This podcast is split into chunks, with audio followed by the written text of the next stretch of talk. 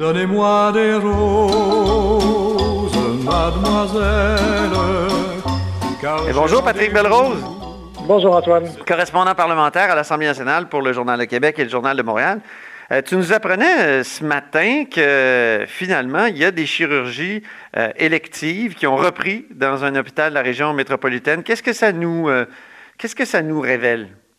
Ben, écoute, tu te souviens que hier matin, le journal avait euh, publié le gros organigramme du CIUS euh, de l'Ouest de Montréal. Puis ça, c'était juste un, exemple qu'on a pris comme ça parce que bon, c'était lié à la résidence Aaron, mais ça répète euh, n'importe quel autre CIUS, pour démontrer que parfois le message, entre le message envoyé par le premier ministre Legault, la ministre de la Santé, Daniel McCann, et ce qui se passe sur le terrain, il y a une grande différence. Parfois, à travers la machine, le message se rend mal. Puis, euh, dans la journée d'hier, justement, il y a euh, un médecin spécialiste qui m'a contacté pour me donner un exemple assez frappant. Il dit, écoutez, euh, alors que M. Legault, Mme McCann nous demandent d'aller dans, les CHSLD pour aider, pour aller, amener des paires de bras, comme disait M. Legault, il dit, d'un côté, on a repris les chirurgies électives. Quand on parle d'électives, donc c'est du non-urgent. par exemple, la décompression du tunnel carpien, re, recoudre les, ligaments croisés, recoudre sur le bon terme, en tout cas, c'est refaire les ligaments croisés. Donc, des choses qui sont douloureuses, évidemment, quand on est euh, pris avec ces, ces afflictions-là, mais qui ne sont pas urgentes. Et ce que euh, ce spécialiste-là me disait, c'est que même de la part de la hiérarchie, donc euh, soit à travers l'hôpital ou le CIUS, on disait, ben, écoutez, pas trop ce que on dit au niveau provincial, nous aussi, ça va bien, on réussit à gérer, puis on a besoin de recommencer à faire ces opérations-là pour euh, dégarnir un petit peu, disons, le carnet de commandes. Ah oui, puis ça peut être euh, risqué sur, sur, le plan de la COVID-19 de, reprendre ces, ces, euh, ces chirurgies-là, j'imagine? Bien, c'est ça, pas tant. J'ai l'impression que, ça peut être correct, mais ce que, ce que notre source nous disait, c'est, écoutez, il n'y a pas juste le médecin spécialiste qui, euh, qui est appelé à faire l'opération, tu as aussi différents spécialistes autour, mais tu as évidemment aussi des infirmières qui sont sur ces plateaux de travail-là, tu as d'autres employés, donc c'est plusieurs personnes qu'on mobilise pour faire des chirurgies comme ça d'un jour.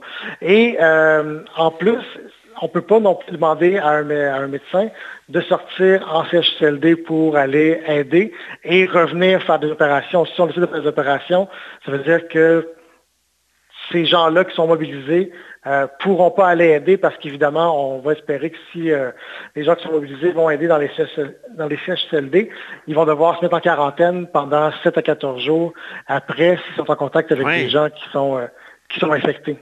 Oui, donc on comprend mieux ce que, François Legault expliquait aujourd'hui, c'est-à-dire mercredi, euh, il disait qu'il y a juste 350 spécialistes sur les 2000 qu'on avait promis qui euh, peuvent effectivement aller donner un coup de main euh, dans les CHSLD. Alors, c'est ça. J'imagine qu'il y en a plusieurs qui ont repris en partie leur travail pour ce qui est des chirurgies électives, comme tu les appelles.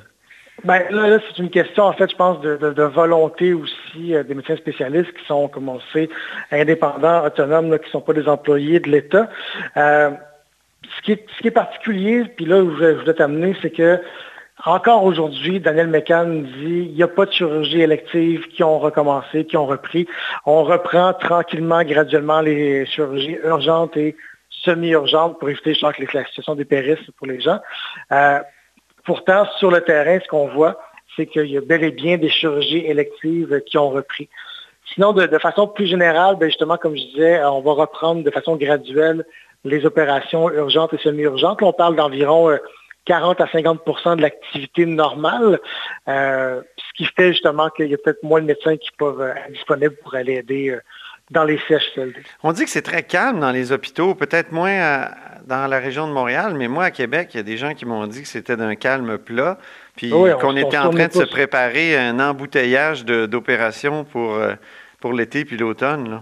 Donc, on comprend que certains veulent euh, se, se, débarrasser des listes d'attente ou faire les faire baisser un peu. Exact. Je ne sais pas si je t'avais précisé, mais en fait, moi, le médecin qui me parlait, c'est dans la région de Montréal, donc c'est vraiment pas la même situation qu'ici. Euh, au contraire, c'est vraiment l'épicentre de mm-hmm. l'épidémie. Par contre, euh, il y a euh, déjà des conséquences euh, disons, à ce délestage-là qu'on a fait, comme tu disais, on a vraiment ralenti l'activité pour libérer des lits.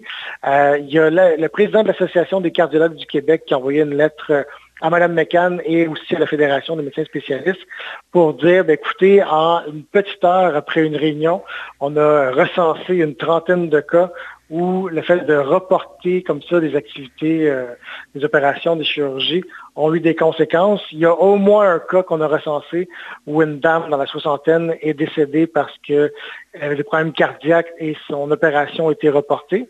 Euh, mais il y a aussi d'autres cas où la situation de la personne s'est détériorée. Et un peu à l'inverse, si on veut aussi, il y a des gens qui ont hésité à venir se faire traiter, se faire soigner en hôpital et qui ont empiré leur situation parce qu'ils avaient peur euh, d'attraper la, la COVID-19. Ça, c'est les effets collatéraux du confinement, dans le fond. Exactement. OK, très bien. Bien, Patrick Belrose, euh, à part ça, ça va bien, euh, la, vie du correspondant parlementaire en, confinement? ça, va très bien. Je me disais que justement, ça fait longtemps qu'on ne s'est pas parlé. On s'est oui. un petit peu euh, des collègues. Mais sinon, écoute, c'est on travaille de la maison, on évite... Vous allez à tour de rôle à la messe de 13 heures. Exact, la grand-messe de 13 heures. Mais là, la, vie parlementaire va reprendre un peu son rythme normal. comme on sait, vendredi, il va y avoir une première d'interpellation, si on veut, donc des questions euh, limitées avec... Euh, ça va se faire en, présence ou ça va se faire euh, par écran Ma compréhension, c'est que c'est virtuel, mais on n'a pas encore le détail de tout ça. Ma compréhension, c'est que ce serait virtuel. Bon, ben très bien. On va sûrement se reparler de tout ça, Patrick Belrose. Merci beaucoup. Avec plaisir. Patrick est correspondant parlementaire à l'Assemblée nationale pour le Journal de Québec et le Journal de Montréal et vous êtes à l'écoute de là-haut sur la colline.